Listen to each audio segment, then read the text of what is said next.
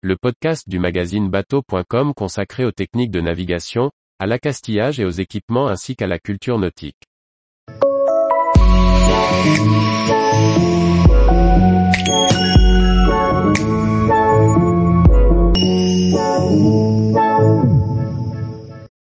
Comprendre la limite ternaire et son utilité pour les plaisanciers. Par Olivier Tourchon.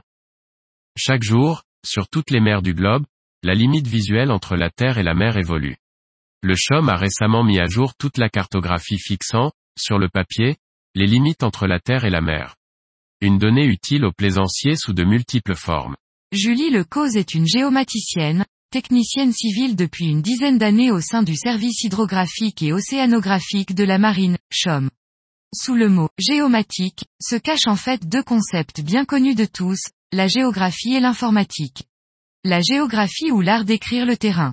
Que ce soit au travers de cartes, de croquis ou de photographies aériennes ou par satellite, le terrain, c'est-à-dire la planète Terre, est représenté dans sa quasi-totalité par la géographie. L'informatique vient ajouter une dose d'intelligence à la mise en relation de ces éléments divers au sein de gigantesques bases de données, intégrant entre autres, photos satellites, relevés de terrain. Le métier de Julie est de faire parler les ordinateurs pour qu'ils fournissent des informations correctes et exploitables. De formation, Julie est géographe en aménagement d'espaces littoraux et a ajouté une spécialisation technique en géomatique. Elle fut d'abord géomaticienne hydrographe civile en tant que navigatrice, donc embarquée. La spécialité de Julie Lecause, c'est le trait de côte. Elle explique son importance. Au CHOM, la sécurité de la navigation est un impératif. C'est pourquoi, une connaissance précise et à jour du trait de côte est le préambule à toute création de carte marine. Un navigateur doit pouvoir avoir ainsi une confiance sans faille en sa carte, afin de tracer sa route en toute quiétude. La spécialiste explique, le projet de révision de la limite ternaire, qui est maintenant le nom officiel du trait de côte, est apparu en 2014. Les relevés précédents dataient du début des années 2000 et la précision n'était plus suffisante. Les cartes étaient mises à jour mais il n'existait pas de base de, données de référence. En 2000, Trait de côte histolite, TCH, a été créé entre le CHOM et l'IGN. Peu précis, il était devenu obsolète sur certaines zones, parfois incomplet et, ainsi, ne répondait plus aux acteurs du littoral. La tempête Xintia a mis en lumière le manque d'un trait de côte de référence, et a entraîné une prise de conscience des acteurs publics littoraux sur la nécessité de protéger le littoral par rapport au recul du trait de côte ou au risque de submersion marine. Le TCH disponible jusqu'alors offrait une précision de l'ordre de parfois plusieurs dizaines de mètres. La géomaticienne souligne le gain.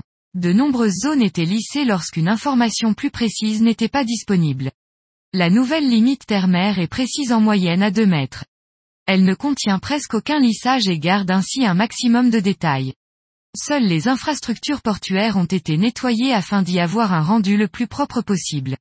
Les données qui alimentent la base de données proviennent à la fois d'établissements publics à caractère administratif, EPA, le CHOM et l'IGN, pour le croisement et l'enrichissement de la donnée, ou d'autres organismes publics pour le remplissage attributaire de la donnée finale.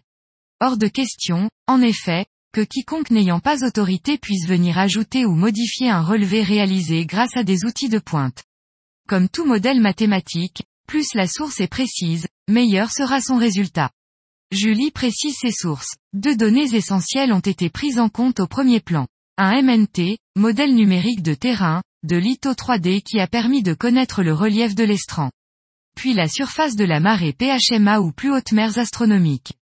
C'est le croisement de ces deux informations qui a dessiné les contours de la limite ternaire. Le MNT, la marée, et d'autres données ont permis d'affiner cette limite pour répondre à une question simple, savoir où s'arrête la mer et où commence la Terre. La question n'est pas si anodine que cela. Elle concerne la connaissance du point le plus haut où montera la mer selon les contextes et les circonstances. La limite établie est celle de la PHMA au coefficient 120 et à la pression moyenne de 1015 hectopascales, soit la pression atmosphérique, et en l'absence de vent du large. La spécialiste ajoute, c'est un référentiel unique qu'il fallait créer pour que chacun parle de la même chose. Cette limite de référence pourra devenir limite administrative pour la gendarmerie maritime, limite cadastrale pour l'équipement ou, encore, limite de zone de pêche. Ce nouveau référentiel a remis en cause de nombreux usages qui, au fil des ans, étaient devenus des habitudes, grignotant quelques mètres de littoral de ci ou de là. La limite terre-mer fournit donc en ce sens un nouvel outil aux acteurs publics du littoral. Ainsi, les communes disposent maintenant d'une lecture plus claire et précise de leur domaine public maritime et de ceux des plaisanciers qui devront, ou non, s'acquitter de taxes d'occupation.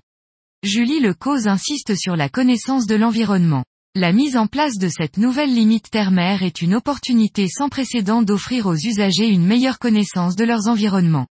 Ainsi, ce sont plus de 5000 ouvrages de mise à l'eau qui ont été recensés. Depuis de simples cales à semi-rigides jusqu'aux embarcadères de ferry, nous disposons maintenant d'une vision bien plus exhaustive quant aux moyens d'accès à la mer depuis la Terre. En application de la politique d'open data de l'État français, les données non stratégiques sont disponibles en open data pour tous les utilisateurs.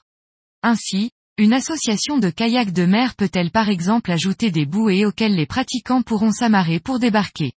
Ou encore une association de plaisanciers peut-elle superposer à la limite terre-mer les bouées à la disposition de ses membres.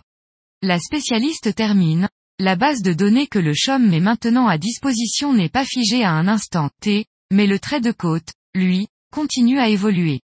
C'est pourquoi des occurrences de mise à jour sont encore en réflexion, peut-être tous les 5 à 10 ans, pour tenir compte du gain de précision des outils de relevé.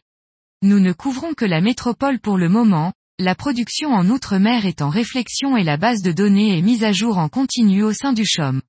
Plus que la cartographie marine, l'Open Data inscrit la limite terre-mer dans les usages à inventer par les utilisateurs, les exploitants, les médias tout comme l'ensemble des acteurs du monde maritime pour enrichir un peu plus encore l'information fournie au grand public. Au hasard, emplacement des bouées de sauvetage, des héliports, des stations SNSM ou, encore, des atterrissages des câbles sous-marins seraient autant d'usages d'intérêt pour toute la communauté nautique, plaisanciers ou pêcheurs compris. Toutes ces utilisations, et sans doute bien d'autres, sont laissées aux soins des utilisateurs par le CHOM. Celui-ci se borne à fournir cette nouvelle limite de notre territoire et, via le portail data, le fond standardisé de nos cartes marines. Tous les jours, retrouvez l'actualité nautique sur le site bateau.com. Et n'oubliez pas de laisser 5 étoiles sur votre logiciel de podcast.